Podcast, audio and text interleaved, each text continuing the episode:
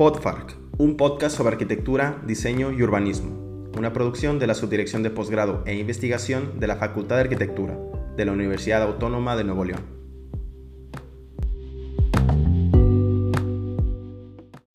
Hola a todos, bienvenidos a este episodio del podcast de la Facultad de Arquitectura y que ahora tendremos un capítulo muy interesante para poder platicar sobre un proyecto académico realizado dentro de los talleres de urbanismo. Y pues agradecemos el apoyo para poder hacer este episodio tan interesante. Y el día de hoy estamos aquí para presentarlas. Eh, soy la doctora Amanda Casillas, soy profesora e investigadora del Sistema Nacional de Investigadores de CONACIT y soy líder del cuerpo académico ETUS. Sí, yo soy la doctora Sonia Rivera, yo pertenezco al Sistema Nacional de Investigadores en nivel 1 y eh, estoy en el cuerpo académico NODIC. Y yo soy la doctora Lidia Marcela Dame Rivera, pertenezco al Sistema Nacional de Investigadores del CONACYT en nivel candidato y pertenezco al cuerpo académico de ETUS. Y ahorita nos acompañan en este episodio nuestros estudiantes de la unidad de aprendizaje de taller de Proyecto Urbano 1, el cual se llevó a cabo en el semestre de enero-junio 2023 y actualmente están cursando el taller de Proyecto Urbano 2. Entonces, pues, podemos empezar a presentarnos. Hola, muy, buenas tardes, muchas gracias por la invitación, soy Emilio Martínez. Eh, igualmente, un gusto, yo soy eh, eh, pues Claudio Robledo y curso el semestre bueno, en séptimo semestre. Yo también aquí presente, soy Amaire Lozano. Mucho gusto, yo soy Dafne Cobian. Muy buenas tardes, mi nombre es Juliana Ramírez y actualmente curso el séptimo semestre de arquitectura. Hola, soy Sharon Ríos. Ay, buenas tardes, mi nombre es Vanessa García y curso también el séptimo semestre aquí en la carrera de arquitectura. Y bueno, para preguntarles a todos ustedes si estamos listos para comenzar. ¿Perfecto? Muy bien. Bueno, pues para comenzar y dando introducción, ¿qué es lo que vemos en Taller de Proyecto Urbano 1? Este es el primer acercamiento que tenemos a los talleres de proyecto urbano eh, en cuestión de las talleres de urbanismo de la Facultad de Arquitectura. Y en este caso, pues vemos el desarrollo de un fraccionamiento de diferentes tipologías de vivienda. En este caso, un fraccionamiento de vivienda ecosostenible. Bueno, entonces lo primero que vamos a, empezar a cuestionar o empezar a platicar aquí entre ustedes es cuál fue el tema a desarrollar durante este semestre.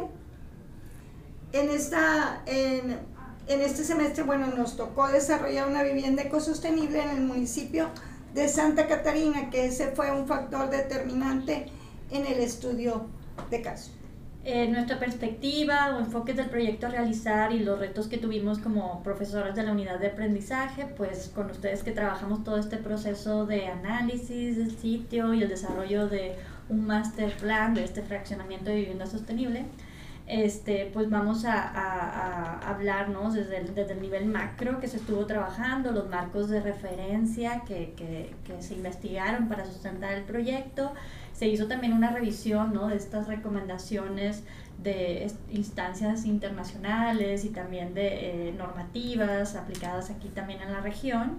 Y también pues se, se, se, indagó ¿no? sobre las ventajas y desventajas, así como este análisis o diagnóstico que se hizo del sitio.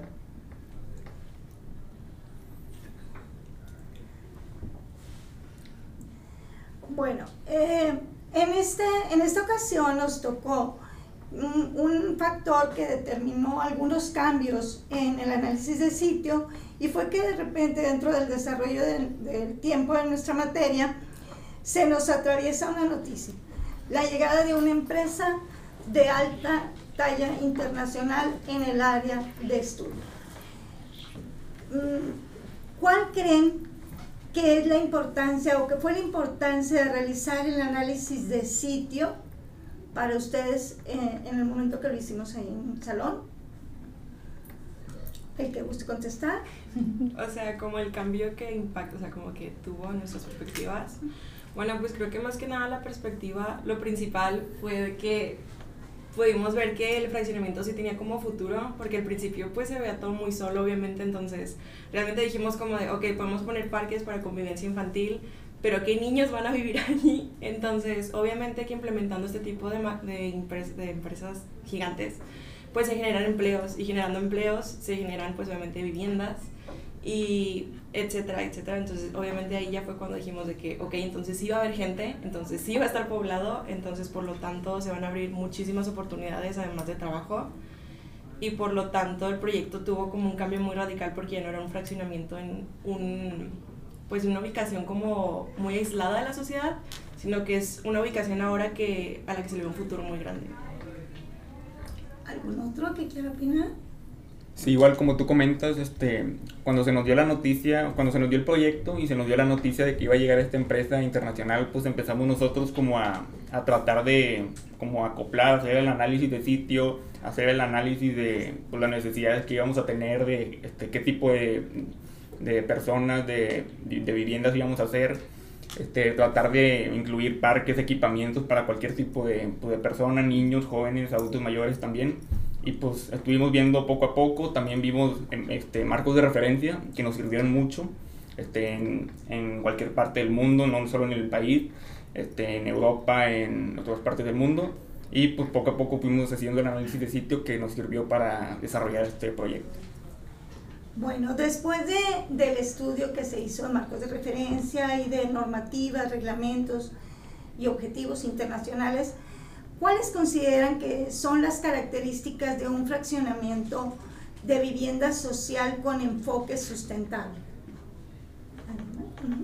Bueno, pues eh, considero que puede ser un fraccionamiento donde su diseño pues busque funcionar de manera que genere un impacto al medio ambiente pues que sea agradable y que sea menor. Em, también que aproveche al máximo los recursos que brinde el sitio, como lo son el asoleamiento, eh, los vientos, la topografía, la vegetación, así también eh, ya sea construido con materiales y procedimientos hechos en la región, eh, que sepa adaptarse al entorno en el que se encuentre. Muy bien. Bueno, pues a todos esos factores que mencionan que analizaron son muy importantes, pero aquí también es, es eh, clave saber cuáles se eligieron pues dentro del equipo, ¿no? Como cuáles fueron sus premisas. Eh, aquí una pregunta sería, ¿en qué se basaron? ¿Cuáles fueron estos ejes rectores de su proyecto para considerarlos como pues un fraccionamiento sustentable, ¿no? Aquello que, que, que tiene mayor relación con la sustentabilidad.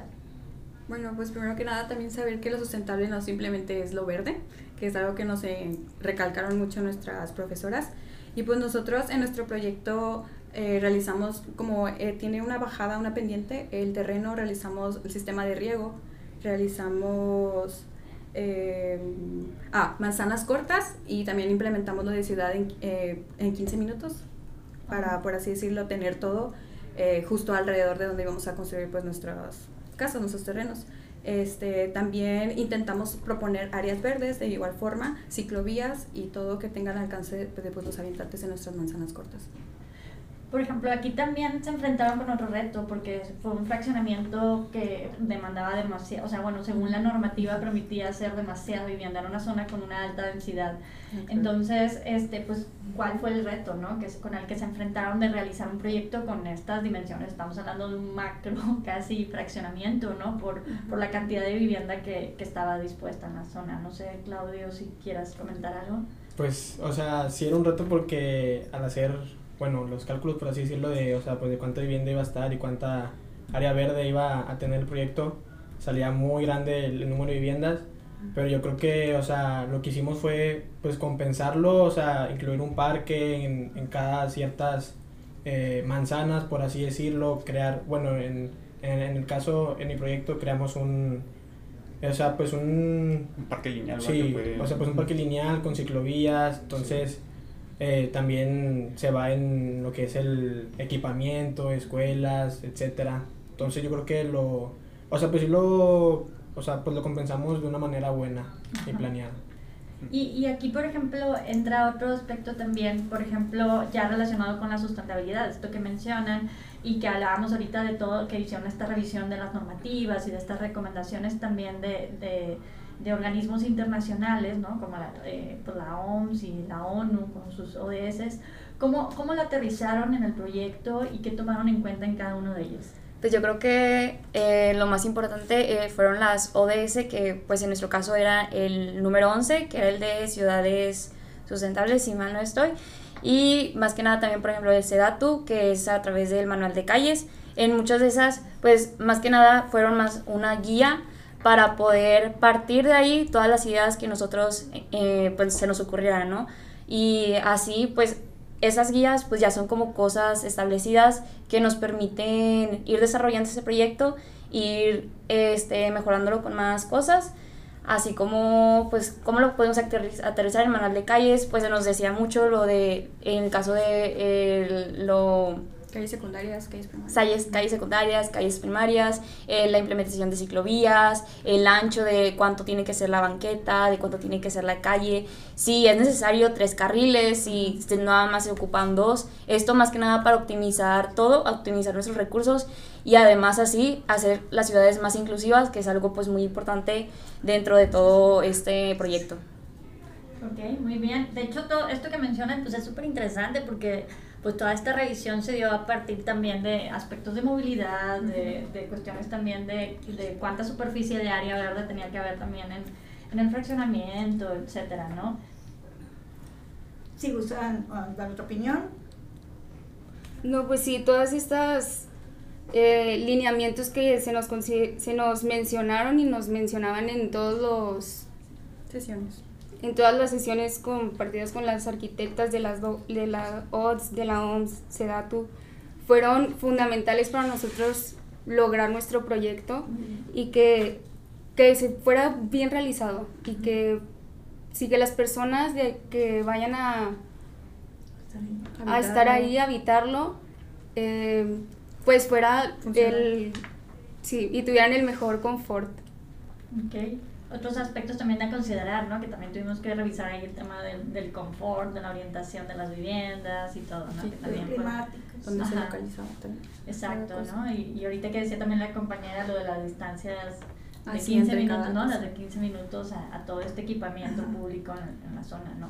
que ustedes proponían. Ese tema tan importante de las ciudades próximas, ¿no? De, eh, hablando que hay muchos tipos de ciudades que hablan de proximidad, pero sobre todo como en ese reto de, bueno, cómo lo planteamos para todos los grupos de población, ¿no? Hablando desde la primera infancia, con cómo creamos estos espacios seguros, con equipamientos de escuelas y demás, este, y también hablando, por ejemplo, hasta el otro rango, ¿no? Las ciudades 880, de una ciudad exitosa para niños de 8 años, hablando de la, desde la primera infancia hasta para los adultos mayores. Entonces, dentro de ese rango, pues es hablar de esa diversidad, de, de esa ciudad diversa. Sí, y considerar sobre todo también eh, en cada uno de, de, nuestros proyectos esas distancias caminables que son tan importantes y que ahora pues las vamos retomando de nuevo, las habíamos dejado de lado y este, volver a eso y en estos proyectos que se, vean, que se vieron reflejadas. Y bueno, pues para ir concluyendo este mini episodio, este, vienen ahora sí que las preguntas obligadas de todo estudiante de arquitectura y de urbanismo. ¿Qué se llevan de aprendizaje de la materia de Urbano 1 y actualmente cómo lo están llevando a cabo en Urbano 2? Bueno, eh, pues obviamente ser más inclusivos en el ámbito de que hay personas en silla de ruedas, con ceguera, eh, sordas, etc. Entonces implementar estas alternativas que hay o bueno, soluciones para las calles o para la movilidad de ellos y hacerlos más seguros, o sea, por donde transitan. Y sobre todo, tomar en cuenta que las personas de la tercera edad, pues cada vez somos más, ¿no? O sea, estamos, eh, está creciendo la, la pirámide de manera inversa, cada vez son más las personas de la tercera edad y bueno, todos vamos para allá. Entonces, considerar un espacios inclusivos es yo creo que prioridad en el momento. Eh, bueno, yo algo que ahorita tengo muy presente para Taller de Urbano 2 es que es muy importante todo el proceso de diseño.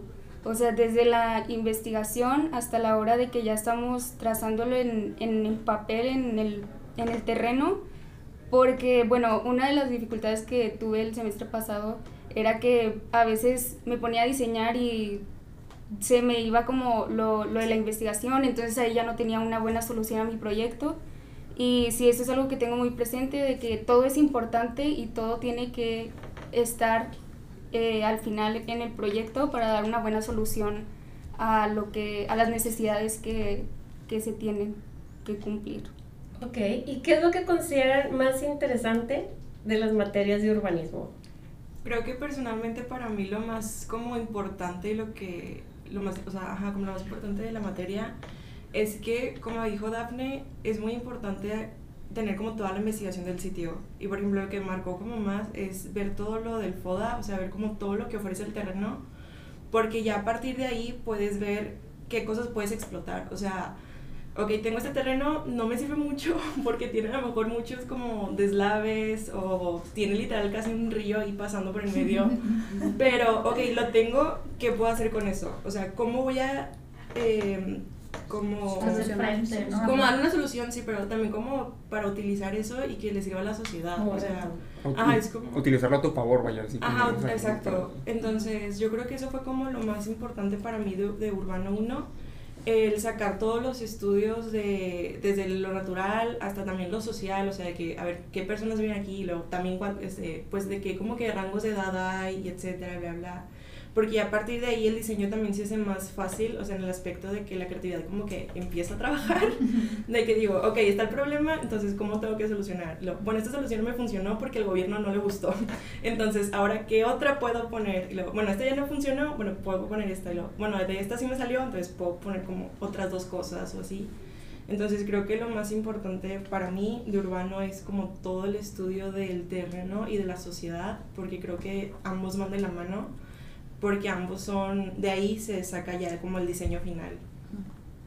Bueno, yo creo que algo también muy interesante de lo que es el urbanismo es que a veces, o sea, a veces creemos que esta materia es, bueno, pues es solamente la creación de ciudades, pero pues en sí, o sea, es la importancia de tomarle, o sea, sí, verdaderamente, válgame la redundancia, de darle esa importancia a esa materia porque es literalmente en los espacios donde vivimos, donde nos desarrollamos, a veces no sabemos el impacto que causa el que una calle esté bien diseñada, el que un parque esté bien ubicado.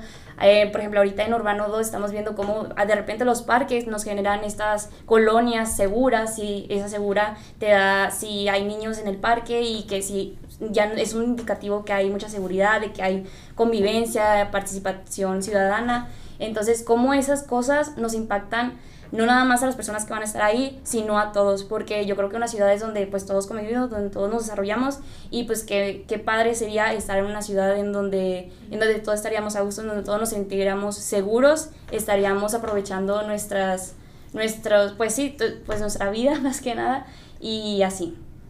Eso, eso mencionas está muy interesante, ¿no? Muy relacionado con el tema de la calidad del, de vida y, y como también como replantearse la ciudad que, que conocemos y incluso como idealizarla ¿no? en algún punto. ¿no? Y definitivamente tomar en cuenta cada uno de los factores involucrados. O sea, no solo, como comentaba la compañera, no solo eh, si gobierno del Estado dice así tiene que ser, también tenemos a los desarrolladores que, que pues llevan a veces la última palabra y a los cuales también tenemos que darles una solución. Entonces, tomar en cuenta cada uno de los factores y por supuesto nuestro sitio y nuestro usuario. ¿Y qué recomendarían o qué tips pudieran dar a sus compañeros sobre urbano? Si tendrían que decírselo a alguien. Bueno, primeramente bajo mi, mi opinión personal, eh, creo que al principio yo le veía como con un poco de respeto o miedo al el tema del urbano porque es pues un tema un poco, siempre se tiene que relacionar, pero pues es un poco distinto a lo que vemos a lo arquitectónico, ¿no? O sea, como a una sola pieza, una residencia. Aquí estamos viendo a más personas, a, a miles de, bueno, no miles, cientos de personas o incluso miles, dependiendo del proyecto, pero también aprender a trabajar con eso, eh, no tengan miedo a investigar, adentrarse, el Internet es, nos puede brindar eh, muchísima información em, que poco a poco vamos a ir eh, aprendiendo a investigar, a buscar, a relacionar. Y, creo que con lo que me quedo es aprender a, también tomarle un cariño al urbanismo, a, crear un espacio donde se pueda crear, las mismas personas puedan crear una comunidad, que eso pues ayuda a las generaciones futuras. Así como, así como lo mencionas tú, o sea, este, también al principio cuando o sea, entré en esta materia, también tenía como que esa, ¿cómo se dice? Como esa incertidumbre de cómo, cómo va a ser esta materia, porque pues es la primera vez que llevo taller urbano. Este, y pues al principio dije, no, pues la verdad es un poco parecido, entre comillas, en cuanto al análisis de sitio, pues buscas todo, lo, o sea, lo que ya habíamos visto en el taller arquitectónico, asolamientos, vientos, tratar de esto, pero a nivel macro, o sea, tratar de ubicar las viviendas, equipamientos, eh, vialidades, todo eso. Claro que tiene un poco más de complejidad, porque es más, pues a nivel más macro, vaya. Y pues sí, o sea, ya con eso, como también es en equipo, pues también como que te vas retroalimentando con tus compañeros, tienes diferentes ideas de tus compañeros y todo eso, entonces pues se va, que se conlleva y se lleva bien el proyecto, este, pues, y se hace, se hace ameno, vaya. Sí, eso, eso que menciona de trabajar en equipo creo que también es fundamental, ¿no? Para tomar las decisiones. Sí. Y pues ya como último, igual como decían nuestras, mi, mi compañera, era que nos, no le den miedo a buscar la información porque realmente es muy, muy impactante cómo el tema del urbanismo cambia la vida de muchas personas. Busquen videos, busquen, échese un clavado ahí a libros, o sea, es, de verdad es mucha la información muy interesante en la que pueden checar los marcos de referencia, las propuestas que se han hecho en otros lugares y cómo esto ha, pues, ha dado otra perspectiva a las ciudades y ha hecho, pues, influye demasiado en cosas como en economía, en la política, la participación ciudadana, todo eso o influye mucho, mucho, tiene muchos factores que, que un simple diseño que nosotros podemos empezar con papel puede funcionar en algo que funciona muy bien en la sociedad.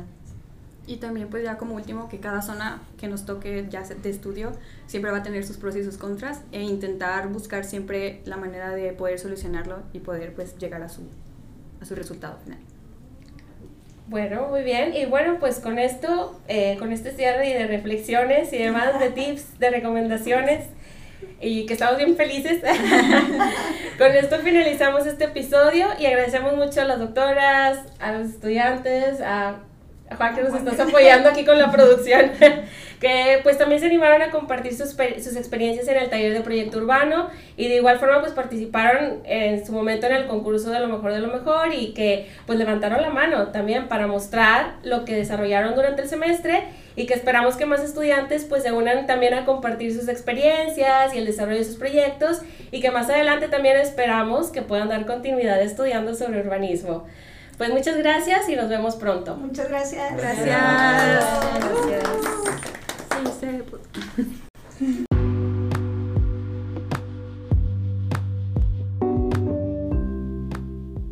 Agradecemos que hayas escuchado este episodio de Podfark comparte el contenido y síguenos para que no te pierdas nuestras próximas emisiones con más temas de arquitectura, diseño y urbanismo. Muchas gracias.